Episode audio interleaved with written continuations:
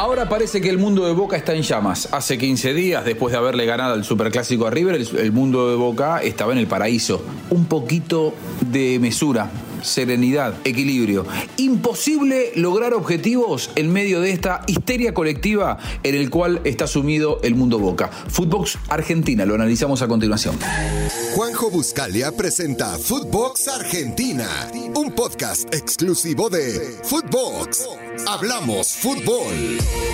River y Boca tienen eh, su propia estructura, tienen su idiosincrasia diferente una de la otra eh, y tienen inclusive hasta futbolísticamente eh, distintos procedimientos. Cada uno busca el éxito por su camino, a través de, de- de sus elementos, a través de sus herramientas y obviamente eh, allí donde eh, cuando salen a la cancha y obtienen o, no obtienen los, resultados deportivos, es cuando empiezan las consecuencias de lo bueno y de lo malo. La caja de resonancia de River y de Boca eh, son muy similares, es decir, las consecuencias de no lograr un objetivo deportivo en Boca y en River suelen ser bastante estruendosas y suelen traer movimientos o podrían traer movimientos dependiendo de cómo estén plantadas cada una de las, de las, de las estructuras. Hoy, si bien eh, estamos cerrando una semana en la que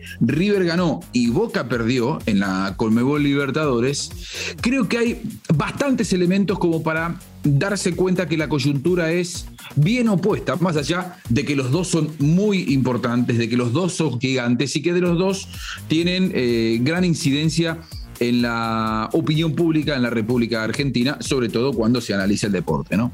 A ver, River ganó, es cierto. ¿Todo es color de rosas en River? No, lamentablemente se lesionó este, este chico Robert Rojas, se va a perder gran parte de, lo que resta del año.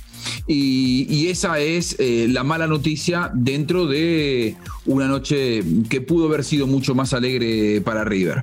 Pero River, así hubiera perdido, alguno me dirá esto es contrafáctico, no hubiera tenido la crisis deportiva que desató en Boca la derrota en Cali ante el equipo colombiano en su debut en la Colmebol Libertadores. ¿Por qué? Porque en River está todo absolutamente firme. Nadie duda del timonel, nadie duda del entrenador, la dirigencia eh, no se mete en cuestiones que no tiene que meterse a nivel futbolístico y por lo tanto todo está mucho más claro. Se puede ganar, perder o empatar. River porque tiene un muy buen técnico y un muy buen equipo generalmente gana, pero las pocas veces que les toca perder no aparecen eh, las críticas, las dudas, eh, lo- los plazos, que si no gana el fin de semana se tiene que ir. Bueno, en Boca eh, pasa todo exactamente lo contrario. Boca es el mundo opuesto a lo que hoy por hoy acontece en River. Boca se había metido en una crisis después de perder contra Huracán. Ustedes se van a acordar, cayó como local 1 a 0 ante Huracán. El próximo partido iba a ser el Monumental.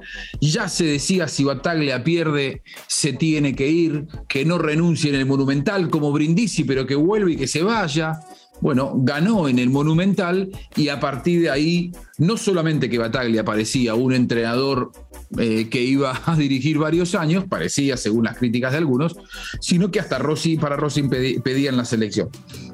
Esa falta de mesura en los analistas creo que también muchas veces se termina transformando un poco en el, eh, en el lenguaje de la gente.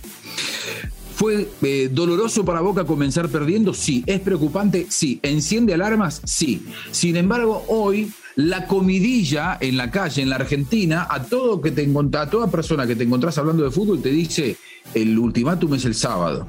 Si Bataglia eh, pierde el sábado contra Vélez, o si Boca pierde el sábado contra Vélez, Bataglia se tiene que ir porque no está preparado, porque no puede dirigir un club como Boca, porque le queda grande, porque algunos inclusive subestimando totalmente la capacidad de Bataglia dicen que es una marioneta. Yo no digo que Bataglia sea Bianchi, ni mucho menos, y está claro que Bianchi hay uno solo. Ahora, que Bataglia sea el dueño de todos los males en Boca, yo esa no me la creo, más allá de que puede estar demostrando que probablemente no esté preparado. La coyuntura que le toca vivir a Bataglia al frente de Boca es particular, con medio plantel abajo. ¿Se venía preparando eh, la ausencia de ese medio plantel por suspensiones y lesiones? Sí. ¿Estuvieron a la altura? No. ¿Bataglia estuvo a la altura? No. Ahora, si Boca quiere construir hacia adelante, si Boca realmente quiere obtener la séptima tal cual es su obsesión, como dicen los propios dirigentes, como dicen sus propios hinchas y hasta los protagonistas, me parece que no se puede vivir en, esta, en, este, en este estado de histeria constante, en el que si ganás, sos Gardel y si perdés sos el diablo. Así es difícil en el fútbol. Estar constantemente pendiendo de eh, un hilo, de un resultado, porque esa crítica tan negativa después de Huracán se transformó en que parecía que todo era color de rosas después de River y ahora vuelve a ser todo negro después de una derrota. En Boca, las derrotas, y ya no solamente en los clásicos, porque antes se decía un Boca River para Boca es, es el campeonato, es un año, tiene un peso específico importantísimo. Hoy cualquier derrota contra Boca genera crisis. Si cualquier derrota de Boca genera crisis es porque la estructura no está tan firme. A ver qué dice gente del fútbol. Escuchemos a Oscar Ruggeri con respecto a eh, el análisis que él hace. Un hombre que vistió la camiseta de Boca, campeón del mundo, jugó en River, jugó en Real Madrid, jugó en San Lorenzo. Eh, es realmente una palabra autorizada para escuchar. ¿Qué dice el cabezón con respecto a la situación de Bataglia? Hay mucho. Cabezón, ¿no ¿eh? lo ves preparado para técnico de Boca? me parece que todavía no, como se debería haber preparado. Parece que no le llegó todo muy rápido y bueno, está ahí dando a ver cómo se puede ubicar. Me parece que no. Ahora, e, esto que decía Ruggeri, Bataglia no está preparado todavía, no está maduro para dirigir a Boca. Yo estoy seguro que Ruggeri, y esto lo viene diciendo desde antes de estas derrotas, él como hombre de fútbol lo notó antes de entrar en este vaivén de gano soy el mejor, pierdo soy el peor. Los que toman decisiones en Boca, ¿alguna vez no pudieron haber pensado esto? Que se necesitaba, si realmente, igual a mí, insisto, creo que están poniendo en el centro de la escena solamente Bataglia. Y me parece que si Boca entró en una crisis después de perder con Deportivo Cali, hay que poner a Bataglia, claro está, hay que poner a los jugadores y hay que poner a los dirigentes. Entonces, acá están queriendo poner solamente a Bataglia yo digo, ¿alguna vez se va a juzgar a los que toman decisiones? ¿Alguna vez se va a juzgar a los que contratan?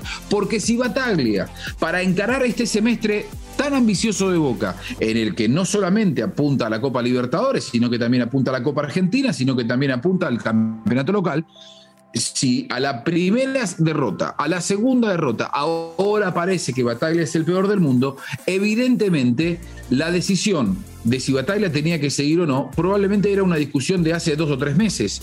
Supongamos que Bataglia o Boca pierde con, con, con Vélez el sábado a la noche. Entonces hay que sacarlo a Bataglia. Ok. ¿Y a quién traes? ¿A alguien que no armó el plantel? ¿A alguien que los conoce menos? alguien que tenga que adaptarse y alguien que acepte entrar en esta vorágine, en esta carnicería en la que están transformando el mundo de Boca para Sebastián Bataglia. A mí me da la sensación de que eh, muchas veces muchos periodistas opinan desesperadamente porque hay una obsesión con que Boca llegue a esta séptima Copa Libertadores y no hay tolerancia con dar medio paso hacia atrás. Parece que Boca fuera eh, el resumen de los mejores equipos de la historia de la humanidad, que siempre tiene que ganar absolutamente todos los partidos y no hay tolerancia con una mala actuación. Boca jugó mal en Cali, sí. Y si alguien escucha el podcast del último miércoles aquí en Footbox Argentina, dije, Boca jugó muy mal, va por el mal camino y se encienden las alarmas estoy totalmente convencido. Ahora, ya pensar en ultimátums, como parece que todo el mundo ahora ha, consensuado que si Boca pierde con Vélez el, sábado, tiene que irse Bataglia. Eh, si alguien va a asegurar que esa es la solución, me parece fantástico. Ahora, ¿esa va a ser la solución? ¿Alguien puede poner la firma de que esa va a ser la solución? Porque, insisto, a mí me parece muy raro que en un club tan grande como Boca, eh, con tanta tradición futbolera, tan curtido en esto de ganar, perder, pero saber mirar hacia adelante y plantearse objetivos, y sobre todo con la dirigencia tan futbolera que tiene, que tiene Boca, con eh, Riquelme a la cabeza, Bermúdez, el Chelo Delgado, Cassini, a mí me parece, realmente a esta altura, me parece mentira que haya una convicción de que sacar a Bataglia hoy sea la solución.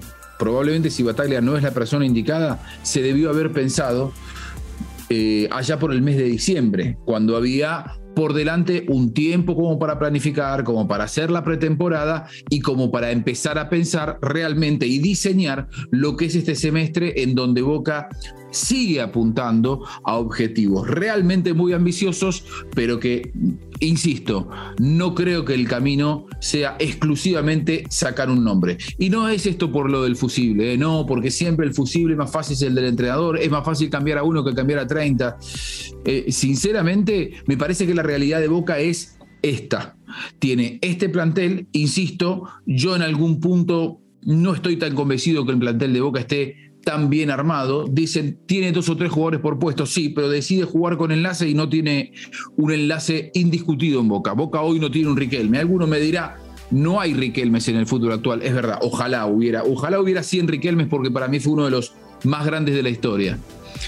De lo mejor que yo vi en mi vida. Ahora, Oscar em, Romero, Aaron Molinas, que son los dos enlaces de un equipo que quiere jugar eh, con enlace, no sé si están a esta altura preparados para darle el perfil de equipo a Boca que Boca pretende para ganar absolutamente todo y para ir detrás de una palabra que, insisto, para mí es demasiado pesada. La obsesión de conquistar la Copa Libertadores te quita eh, margen de error y sobre todo te quita tolerancia con lo que el fútbol te entrega a cada esquina, a cada vuelta de la esquina, que es la posibilidad de perder. Se está dramatizando y yo creo que en muchos casos no se le está haciendo un a Boca. Hasta aquí llegamos con Footbox Argentina. Gracias por acompañarnos, como siempre. Que pase bien. Esto fue Footbox Argentina con Juanjo Buscalia, solo por Footbox.